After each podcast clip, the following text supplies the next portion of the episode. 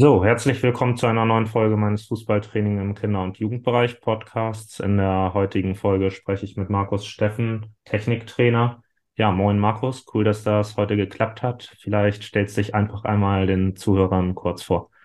Ja, grüß dich, vielen Dank für die Einladung. Ich freue mich sehr, dass du Lust hast, mit mir ein bisschen über, über Fußball zu sprechen und ähm, über Technik. Ähm, mein Name ist Markus Steffen, ich bin 35, äh, bin jetzt seit sieben Jahren selbstständig als äh, Techniktrainer und trainiere aktuell Spieler von der ersten Bundesliga bis zur Regionalliga und ähm, Jugendbereich sind es NLZ-Spieler, die ich trainiere.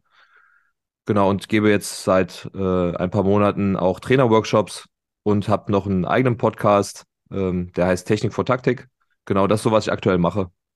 Ja, sehr cool auf jeden Fall. Ähm, ich habe es ja gerade schon vorab angekündigt gehabt, dass zu Beginn ein Zitat kommt. Ähm, das lese ich einfach mal vor und dann sagst du deine Gedanken dazu. Technik bedeutet nicht, den Ball tausendmal hochhalten zu können, dann kannst du zum Zirkus gehen. Technik bedeutet, den Ball mit einer Berührung zu passen, mit dem richtigen Tempo in den richtigen Fuß deines Mitspielers. Johann Cruyff. Ja, stimme ich vollkommen zu. Ähm, ich finde, Technik sollte immer zielführend sein fürs Spiel. Und ich bin gar kein Fan davon, ähm, ja, nur diese Spielereien zu machen.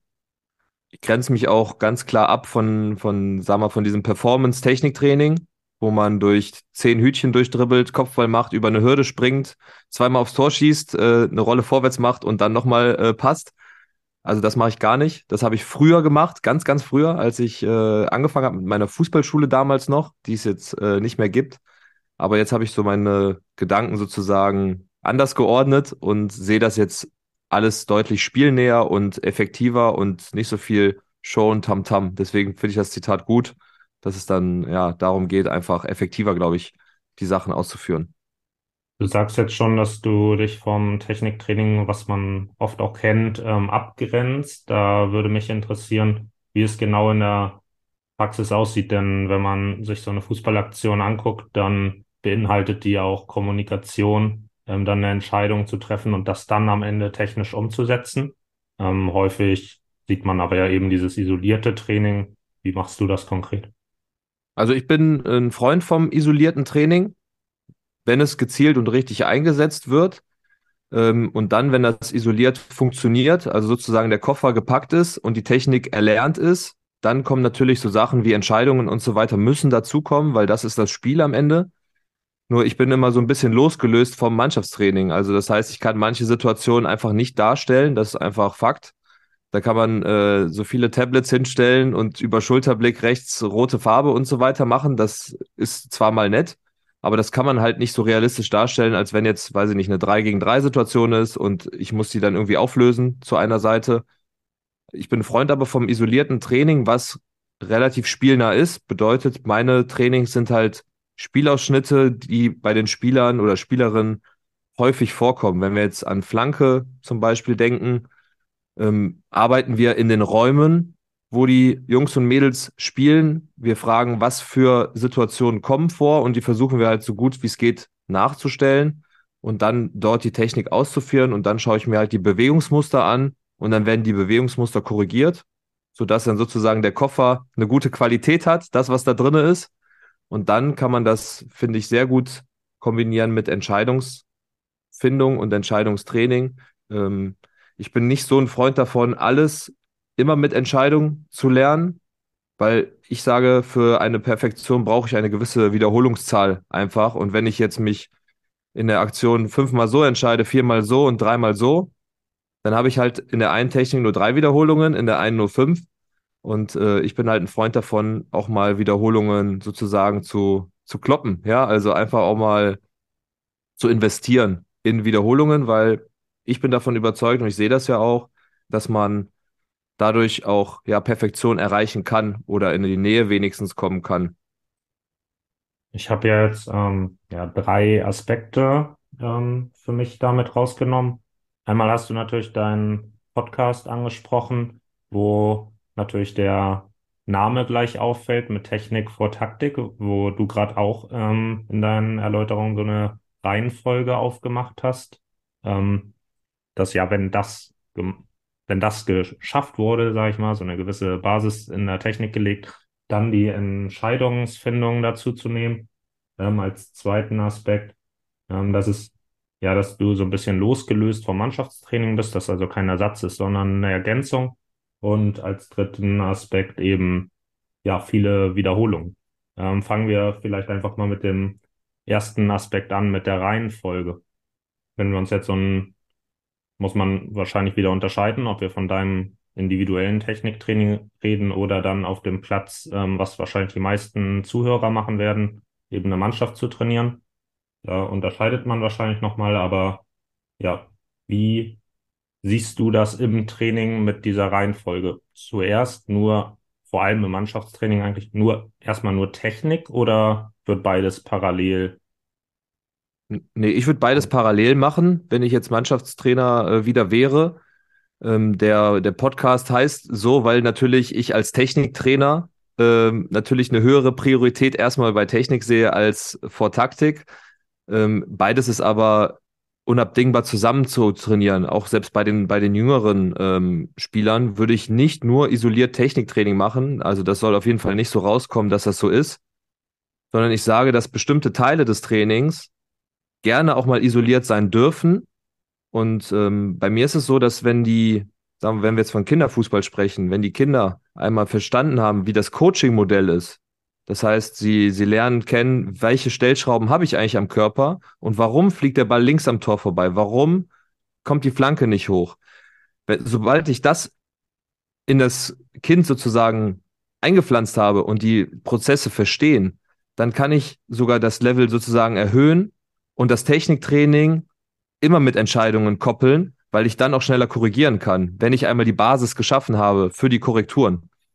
Bedeutet, wenn ich jetzt ein ich kann isoliert Flanke trainieren, aber ich kann auch die Flanke korrigieren in einer Spielform. Muss halt dann die Spielform so erzeugen, dass natürlich relativ viele Flanken ähm, nach Möglichkeit kommen. Und dann kann ich ja auch in dieser Spielform mit Entscheidungsfindung auch korrigieren, wenn ein Coaching-System sich etabliert hat.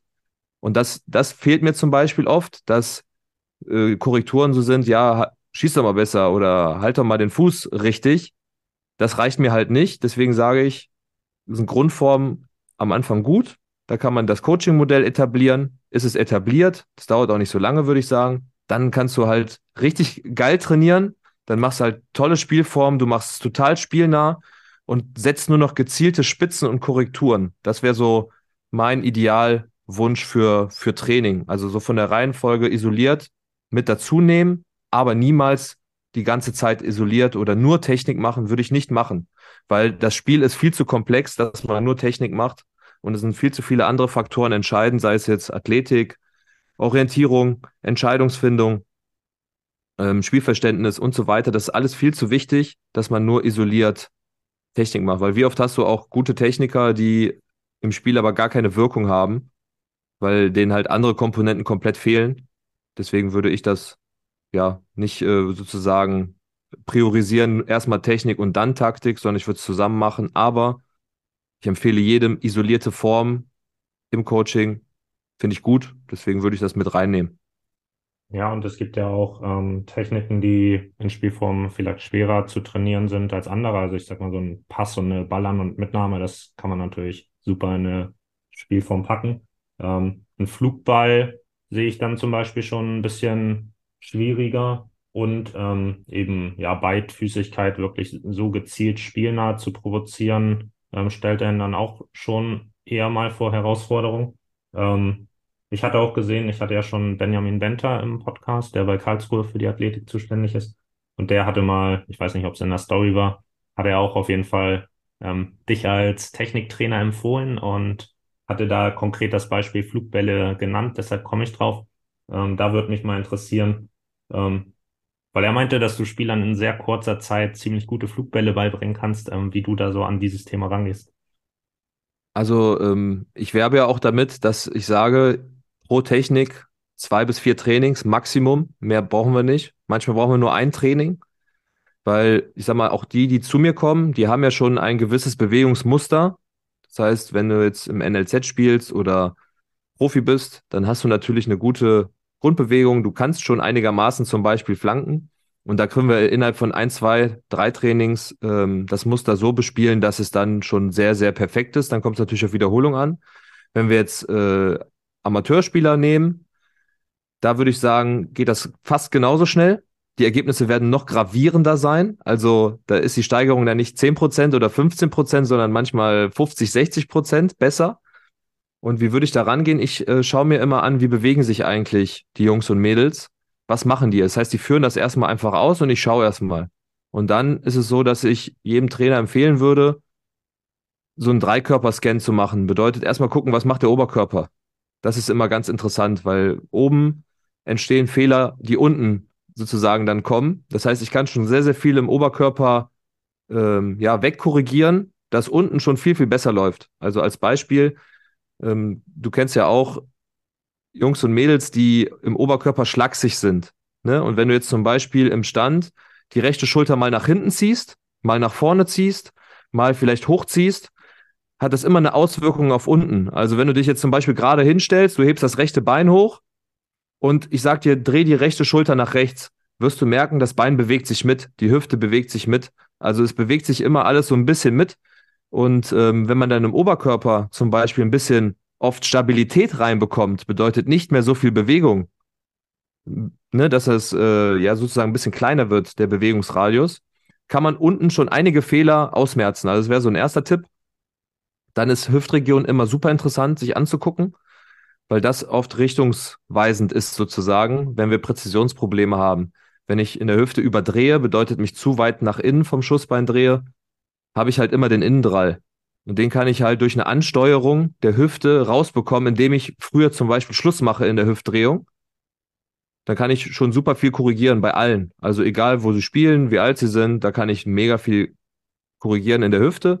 Und dann sind natürlich die Füße interessant. Da gucken ja die meisten hin. Was machen die Füße? Da vielleicht auch mal das Standbein sich mal anzugucken, weil das natürlich auch einen Ausschlag gibt, äh, besonders bei Richtungsproblematiken. Beinabstand ist super interessant. Weil warum kriegen äh, junge Spieler die, den Ball nicht hoch? Liegt oft am Beinabstand, ne? wenn du halt äh, die Schussbein und Spielbein, äh, Spielbein und Standbein ähm, zu eng hast, hast du halt Probleme, weil du dann aus dem Fußgelenk arbeiten musst. Und deswegen würde ich dann empfehlen, zum Beispiel einen breiteren äh, Beinabstand so mit hinzuzunehmen. Genau, und dann kann man sich schon noch andere Sachen angucken. Ich habe so verschiedene Modelle, um Erstkontakt zu erklären, um äh, Flanken vorzubereiten, Schüsse vorzubereiten. Also es es wäre jetzt ein bisschen viel, so alles so ein bisschen zu erzählen. Und dann wäre noch interessant, vielleicht auch mal die Balltrefferfläche sich anzugucken. Nicht nur die, wo treffe ich den am Fuß, sondern wo treffe ich eigentlich den Ball? Also, das ist ja auch entscheidend.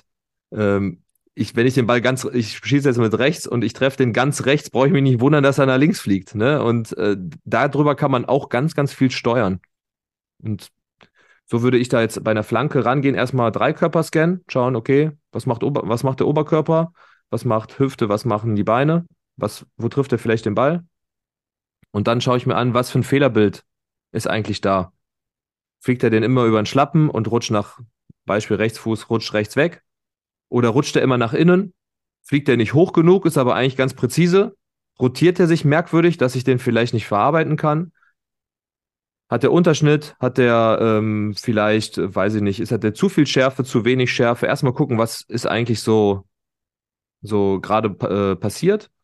Und dann immer gucken, was passiert häufig. Das ist interessant. Interessant ist nicht, wenn er mir zweimal über den Schlappen rutscht, aber zehnmal nach innen geht, dann würde ich die Korrektur erstmal auf innen schieben und erstmal gucken, wie kriege ich das raus. Und dann mache ich so, dass ich als erstes, erster Faktor ist immer Präzision. Also er muss erstmal kommen auf die Stelle, wo ich die haben will, egal ob der jetzt zu hoch oder zu niedrig ist.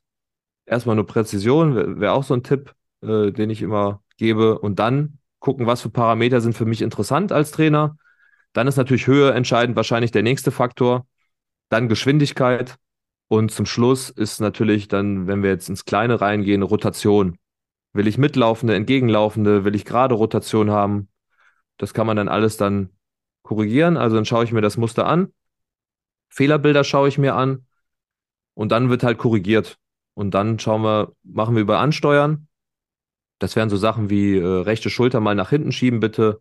Hüfte, früher Schluss oder Standbein, irgendwas ansteuern halt, was, was, was ich so typisch finde für diese Aktion, wenn mir was auffällt. Das ist auch, sag mal, viel Erfahrung. Wenn das nicht klappt, gibt es ja auch, wirst ja dann auch im Training haben, äh, manche können ansteuern, manche können nicht ansteuern. Dann muss man anders vorgehen, dann geht man vielleicht über einen visuellen Reiz. Sagen wir mal, die Flanke fliegt immer nach innen, dann stelle ich einfach auf der mittleren Distanz eine Stange hin und sage, der Ball muss aber vorher, bevor der zum Mann oder zur Frau kommt, der muss um die Stange rum. Und wenn du einen visuellen Reiz hast, bewegt der Körper sich ganz anders. Und dann muss man schauen, wie bewegt er sich jetzt eigentlich gerade, der Körper? Kann er das vielleicht übertragen, dass er es dauerhaft hinbekommt und muss er vielleicht am Anfang erstmal mit dieser Stange üben? Und muss einfach mal 50 Stück mit der Stange machen. Dann packen wir mal die Stange weg, legen nur noch ein Hütchen auf den Boden, dann hat er den optischen Reiz nur noch minimal und kann ich den dann vielleicht wegpacken.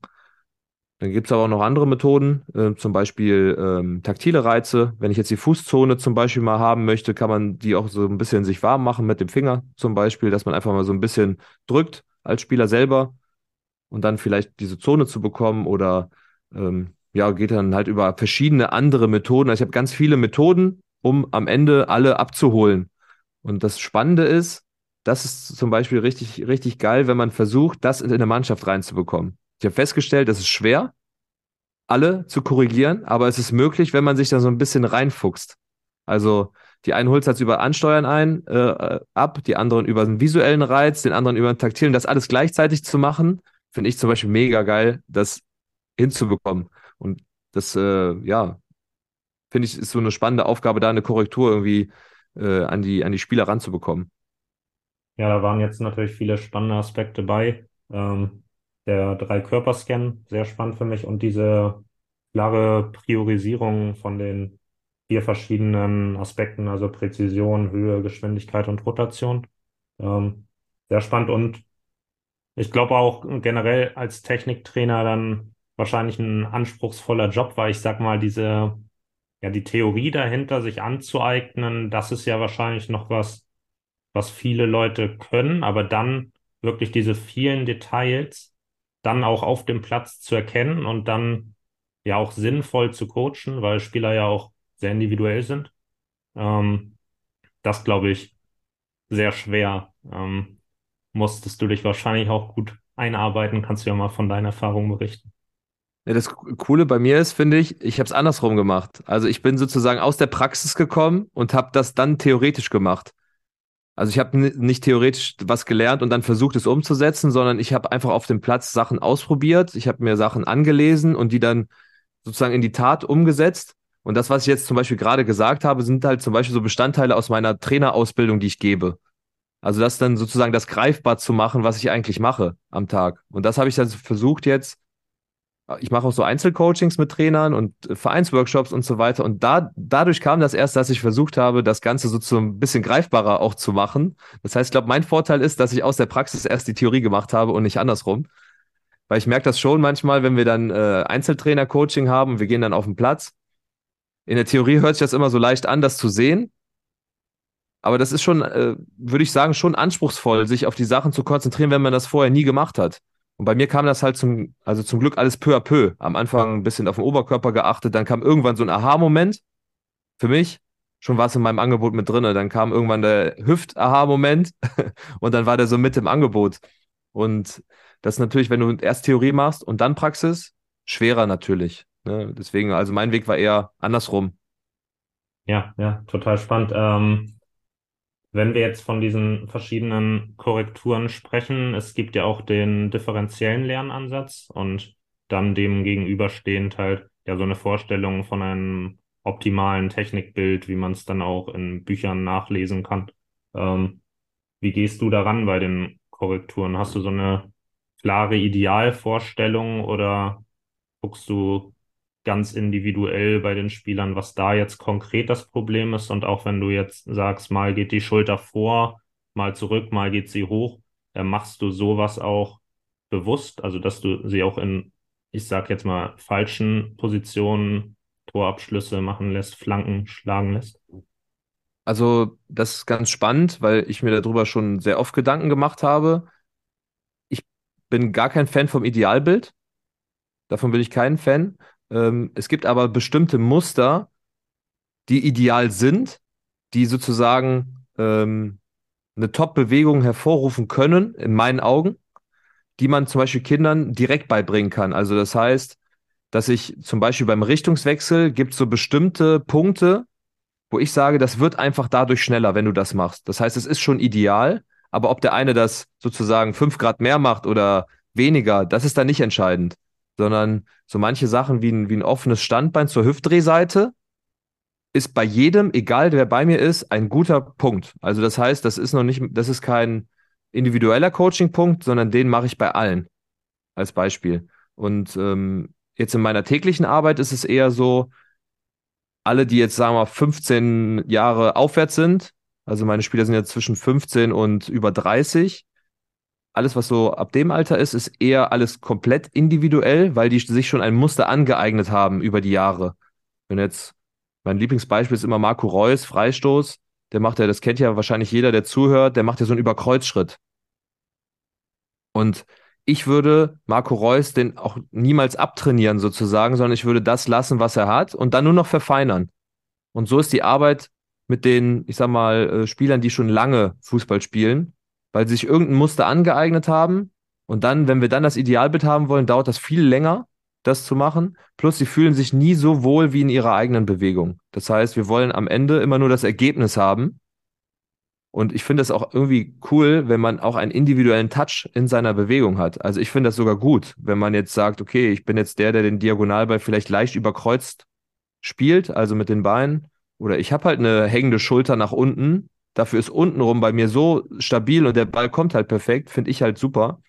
Das heißt, ich würde es so aufteilen, dass man eher im unteren Bereich bestimmte Muster idealtypisch zeigen kann, dass man sagt, wenn du das machst, passiert meistens das und das, aber niemals ein festes Idealbild. Das würde ich nicht machen, weil du hast selbst, wenn die elf sind, unterschiedliche Muster. Der eine ist, äh, hat schlachsige Beine und kriegt halt die Beine nicht so eng zusammen. Der andere macht vielleicht lieber aus dem Fußgelenk die Bewegung und spielt vielleicht den Ball so ein bisschen, weißt du, wie ich meine, wenn so jetzt so wie so ein typischer Zehner, der so aus dem Fußgelenk so einen Ball spielt den kriegt vielleicht ein anderer äh, Spieler oder ein anderes Mädel nicht hin, weil das Bein vielleicht gar nicht die Möglichkeiten bietet. Und deswegen bin ich immer sehr ergebnisorientiert.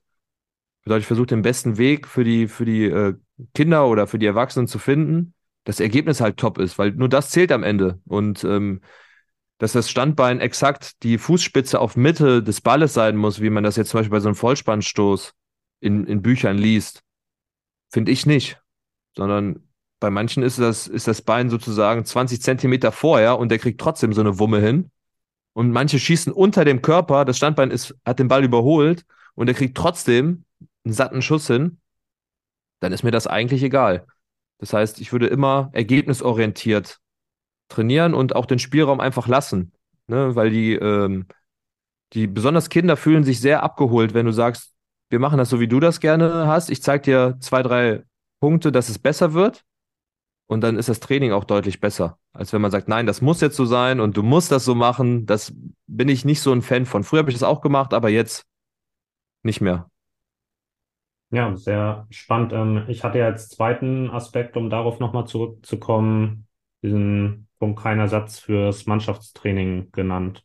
Und ja, da wird mich einfach interessieren, wie du Trainern im Kinder- und Jugendfußball das empfehlen würdest, an diese Sache ranzugehen, was die Gewichtung einfach betrifft, weil die Trainingszeit ja letztlich begrenzt ist auf meistens zweimal 90 Minuten, vielleicht auch dreimal 90. Ähm, und natürlich die Entscheidungskomponente eine wichtige Rolle spielt, man das irgendwie viel drin haben will. Ähm, natürlich das, was du jetzt sagst, sich auch sehr vielversprechend anhört ähm, und natürlich die Technik ein wichtiger Punkt ist, gerade noch in jungen Jahren, wo man das eben noch, sich noch vielleicht leichter auch aneignen kann. Ähm, also wie würdest du da rangehen, wenn du jetzt so eine optimale Trainingsstruktur nennen könntest? Ja, also da habe ich eigentlich ein ganz klares Bild, besonders wenn man jetzt auf Amateurfußball guckt. Ich komme ja selber auch aus dem Amateurfußball, war ganz lange auch Jugendtrainer, habe das damals nicht so gemacht, wie ich es jetzt machen würde, weil ich es einfach noch nicht besser wusste. Ähm, ich würde es so machen, dass die Kinder, sagen wir mal, ich habe zweimal die Woche Training, dass sie am Anfang, wenn die mich kennenlernen, das Coaching-System, was ich mir überlegt habe, und das kann ja ganz unterschiedlich sein, dass sie das einmal verstehen. Und wenn die das verstanden haben und im Idealfall sich nach einer gewissen Zeit selber korrigieren können, das ist immer mein Ziel, können die sich zum Beispiel diese technischen Wiederholungen ja außerhalb meines Mannschaftstrainings holen. Das heißt, die, die gehen ja im Idealfall ja trotzdem noch ein, zwei Mal die Woche raus, die gehen vielleicht mit ihren Freunden spielen und wenn man da diesen Ehrgeiz vielleicht entfachen kann bei den Kindern und sagt, okay, guck mal, wenn du jetzt flankst und du machst jetzt nochmal mit deinen Freunden, der eine geht in Sturm und der andere macht nochmal äh, 30, 40 Flanken und achte mal auf das und das und du weißt, wenn der Ball nach innen fliegt, was musst du denn eigentlich machen? Und er sagt, ah, okay, Hüfte muss ich öffnen, dann kommt der. Dann holt er sich die Wiederholungen ganz alleine, einfach, wenn er, wenn er spielen geht. Ne? Und dann im Training würde ich äh, den, den Fokus schon regelmäßig lassen, je nach Altersstufe, aber auch nicht ausschweifend. Also es reicht ja auch manchmal 20 Minuten. Und dann hat man ja immer noch genug Zeit für alles andere. Äh, man kann ja auch das Aufwärmen zum Beispiel auch technisch machen, ne? dass man sagt, okay, wir machen vielleicht eine, eine Passform, ein Passspiel, dass man vielleicht so einen kleinen Wettkampf draus macht und da drinne diese Korrekturen halt irgendwie immer mit einbaut und dann halt diesen Ehrgeiz wecken, alleine auch mal was zu machen. Weil das Problem ist, die Kinder, die gehen oft auch noch spielen. Ne? Alle sagen immer, die gehen nicht spielen, aber wenn ich zweimal die Woche Training habe, die Jungs und Mädels gehen doch nochmal auf den Bolzplatz, auf den Sportplatz und spielen auch nochmal. Nur die wissen oft nichts mit sich anzufangen. Das Einzige, was sie machen, ist Ball auf den 16er und knallen. So, das ist das Einzige.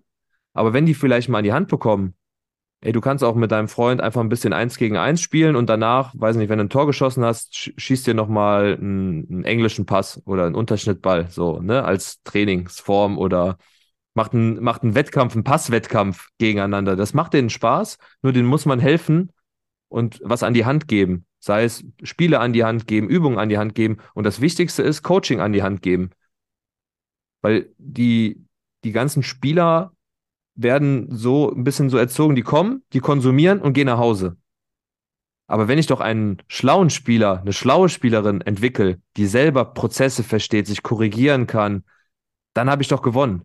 Weil dann erziehe ich erstmal auch einen besseren Menschen, meistens, ne, weil wir wollen ja dann auch besonders im Amateurfußball, wir wollen ja auch sozusagen den Menschen so ein bisschen gut formen, ne, dass es gute Menschen werden, Sozialverhalten und so dieser Coaching-Punkt fehlt manchmal so ein bisschen, dass die auch dann wissen, ja, okay, wie korrigiere ich mich dann im Idealfall. Manchmal ist es auch so, natürlich wissen dann vielleicht die Trainer auch nicht, was kann ich korrigieren, weil sie vielleicht Eltern sind und keine Ausbildung machen können, weil sie es zeitlich nicht schaffen und so weiter, aber sich vielleicht trotzdem mal überlegen, was könnte ich denen dann an die Hand geben, Vielleicht auch einfach nur durch Beobachtung. Was passiert eigentlich, wenn ich, wenn der Ball nach links geht und nach rechts und so weiter und dann denen so helfen? Das wäre so meine Idealvorstellung, wenn man jetzt zweimal die Woche Training hat, einen kleinen Technikteil immer drinne zu haben, weil es einfach Wiederholung ist unabdingbar, um was gut zu können. Ich brauche in Erziehung nicht über, über 442 äh, zu diskutieren und abkippen und so weiter, wenn ich keinen Pass spielen kann. So, ne? Deswegen sollte man so die Grundtechnik auf jeden Fall immer mit drinne haben. Und das muss auch nicht isoliert sein, sondern das kann auch in einer coolen Form sein, Spielform oder was auch immer. Damit hast du ja den dritten Aspekt auch nochmal aufgegriffen mit den vielen Wiederholungen. Und was ich total spannend fand, war ähm, ja das Verstehen des Coaching-Systems. Also, dass du sagst, dass man das einmal ja den Spielern vermittelt, was das eigene Coaching-System ist und dann eben auch Anreize schafft, dass die Spieler selbst ähm, eigenständig nochmal was machen. Das war auch, als ich mit dem Athletiktrainer von Holstein Kiel gesprochen habe, ähm, ein Punkt von ihm, dass er gesagt hat, dass es im Athletiktraining doch erstmal darum gehen sollte, ja, erstmal so eine ja, Begeisterung für das Thema überhaupt zu schaffen, damit, weil die Trainingszeit ja auch begrenzt ist, damit die Spieler vielleicht auch mal eigenständig was machen. Und ähm, dadurch komme ich jetzt auch nochmal auf den Gedanken mit der Videoanalyse. Ähm, das hatte nämlich auch Luc Favre, der Co-Trainer bei St. Pauli war, ähm, gesagt, ähm, dass er, er hospitiert gerade viel und ein französischer Club hat in der Nachwuchsarbeit so den Ansatz, dass die sagen, die wollen halt sehr eigenständige Spieler haben. Und ein Punkt war eben, dass die ihre Videoanalysen selbst machen. So, und ähm, da würde mich interessieren, wie du das Thema Videoanalyse selbst nutzt. Also es hilft einem Spieler ja mal, das auch selbst zu sehen, ähm, weil man es ja oft dann anders wahrnimmt. Ähm, und wie du ähm, ja Breitensporttrainern oder auch im Leistungsbereich gerne ähm, empfehlen würdest, das ins Mannschaftstraining zu integrieren. Ja, also bei mir wird jede Einheit gefilmt. Ähm, und dann können die Jungs halt oder Mädels überlegen, okay, möchte ich das dazu buchen oder nicht? Also ich mache dann halt auch komplette Analysen. Ich filme aber trotzdem immer, auch wenn sie es jetzt mal nicht dazu buchen, um selber Bewegungsmuster zu Hause nochmal zu gucken. Ne? Weil manchmal übersieht man irgendwas und erkennt es vielleicht nicht, weil der Fokus ist vielleicht jetzt auf, auf dem Hüftbereich oder woanders und dann siehst du was nicht. Deswegen gucke ich zu Hause auch immer nochmal ein bisschen durch, ob ich irgendwas übersehen habe. Und natürlich, wenn sie das sehen, was sie gemacht haben, bist du erstmal äh, ja glaubwürdiger, weil manchmal sage ich ja, okay, du hast jetzt das und das gemacht und die sagen, nee, habe ich nicht. Und dann hast du natürlich ein bisschen Beweismaterial, dass du sagst, ja, okay, guck dir das mal an. Du nimmst es vielleicht ein bisschen anders wahr, als es ist. Und schau dir das doch einfach mal an. Und das Coole ist, ähm, wenn man den Fokus auf die guten Sachen legt, also gar nicht auf dem Fehlerbild, sondern das machen wir vielleicht noch am Anfang, aber dann schauen wir uns nur noch die guten Sachen an. Dann kriegen sie Zusammenschnitte nur von ihren Top-Schüssen, Top-Flanken und so weiter. Und wenn du dann da den Fokus setzt, was mache ich da eigentlich gerade? Weil das ist ja mein Potenzial. Wenn ich den Ball jetzt oben reinhämmer, das kann ich ja, weil ich habe es ja gerade gemacht. Und dann zu gucken, was mache ich da eigentlich? Was häuft sich in guter Form? Deswegen finde ich Videos immer super, super spannend, das zu benutzen. Ähm, jetzt, wenn ich jetzt ein Amateur-Team äh, filmen würde, dann äh, ist so ein Tipp, eine Position nehmen für eine Technik. Ähm, oft ist es so, dass die Filmposition aus dem Rücken gut ist, also von hinten. Wenn du jetzt Passspiel nimmst, Schuss und so weiter, ist die Perspektive von hinten immer sehr, sehr interessant, weil da kann ich Hüfte erkennen, vernünftig, äh, Schultern kann ich super erkennen, Standbein und Spielbein kann ich super erkennen, Trefferfläche am Ball kann ich gut erkennen. Das ist bei der seitlichen Perspektive ein bisschen schwieriger. Ich mache es manchmal so, das mache ich sehr selten, dann mache ich zum Beispiel drei Perspektiven. Von vorne, von der Seite und von hinten ist natürlich ultra viel Aufwand. Würde ich keinem jetzt empfehlen. Also da würde ich von, von hinten ähm, filmen. Ähm, Flanke kann man auch sehr gut von der Seite machen und da eher so aus einer Halbperspektive, sozusagen nicht ganz seitlich, sondern so halb, weil man muss natürlich auch immer gut den Raum sehen, der angespielt wird. Also das würde ich dann äh, raten, eine feste Kameraposition und im Idealfall ungefähr eine feste Abschuss sozusagen, äh, Abschussbereich. Ich mache es meistens so, dass dann zum Beispiel zwei zwei Plättchen irgendwo liegen, dass ich sage, die Flanke muss irgendwo hier zwischen sein. Weil dann kann ich auch die Videos besser vergleichen. Wenn er jetzt auf einmal fünf Meter weiter rechts ist und links ist, dann ist das schon mal ein bisschen schwerer. Und was äh, eine coole Möglichkeit ist, in gewissen Techniken, sagen wir mal Richtungswechsel, kann man zum Beispiel auch Videos relativ leicht übereinander lappen, nebeneinander packen und dann kann man Vergleiche sehen. Ne? Ist die Bewegung jetzt besser geworden, schneller geworden und so weiter. Und wenn man jetzt ähm, im Mannschaftstraining das macht, dann vielleicht nicht die ganze Gruppe filmen, sondern immer nur einen Teilbereich. Wenn jetzt drei Leute flanken oder vier, kann ich das an einer Position machen. Ich filme das und dann schaue ich mir das zu Hause einfach ganz in Ruhe an. Da vielleicht ein, ein Tipp, welche App ganz cool ist. Ähm, Coaches Eye heißt die, glaube ich. Ähm, da kann man seine Videos reinladen und dann in der äh, App kannst, also man kann auch mit der App filmen, mache ich jetzt nicht. Ich filme immer mit, mit einer anderen äh, sozusagen Software, äh, kann man sich das Video in die App reinladen und dann kannst du da selber reinmalen, du kannst reinzoomen, du kannst ähm, sozusagen auch auf Aufnahme drücken und reinsprechen, während du da gerade rum äh, fummelst sozusagen im Video, machst einen Kreis um den Ball oder irgendwas. Das empfehle ich immer den Spielern. Wenn die einfach nur mal Bock haben, sich das anzugucken, dann laden die sich das Video, was ich denen schneide. Ich mache es halt mit einem anderen Programm, aber das empfehle ich denen immer, sich das anzugucken und das ist immer eine nette Möglichkeit. Ich weiß nicht, ob das jetzt noch kostenlos ist, das Programm, aber ähm, damals war es kostenlos und das ist eigentlich eine coole Empfehlung so für, für Trainer, wenn man so Techniken vielleicht mal filmen möchte. Genau, das wäre so ein Tipp. Was ich auch ähm, cool fand, jetzt weiß ich den Namen der App gerade nicht, aber ähm, das Prinzip dahinter ist einfach, dass das, was gerade passiert ist, halt, du kannst einstellen, mit welcher Verzögerung ähm, das nochmal gezeigt wird. Und ähm, dann, ja, können die Spieler halt einfach, du kannst eine Kamera aufstellen mit Stativ und die Spieler können nach ihrer Aktion sich das selbst dann nochmal verzögert angucken. Äh, fand ich auch ganz interessant, das ins Training einzustreuen. Also da kann man ja nochmal gucken. Ähm, und dann fand ich das natürlich total spannend mit den Perspektiven, glaube ich, einfach sehr ja, praxisnahe Tipps. Ähm, jetzt, bevor wir zur Abschlussfrage kommen, ähm, die ist ja immer die Frage nach den Top 3 Tipps, wenn man das Ganze nochmal zusammenfasst. hast du nochmal die Möglichkeit, wenn ich jetzt noch nicht nach einem Aspekt gefragt habe, wo du sagst, darüber sollte man in Bezug auf Techniktraining sprechen, dass du den Punkt einfach nochmal einbringst. Nee, also wir haben ja jetzt so, die groben Sachen haben wir jetzt alle angesprochen. Mir ist immer nur wichtig, dass man ähm, ja vielleicht das Ganze mal so ein bisschen individueller betrachtet und nicht immer allen das aufdrängen möchte, was man selber vielleicht gut findet oder wo man selber die Technik ausführt. Ich führe zum Beispiel gerne einen Pass mit einer abstoppenden Technik durch. Das heißt, ich schwinge das Bein nicht durch, weil ich kriege einfach richtig gut Druck rein, wenn ich abstoppe. Es gibt aber genug äh, Jungs, die bei mir sind, die das nicht mögen. Und deswegen werde ich denen das niemals äh, antrainieren, dass die das Abstoppen machen, so wie ich das gerne hätte. Genauso wie das mit den Idealbildern, finde ich, ist natürlich auch so eine Sache.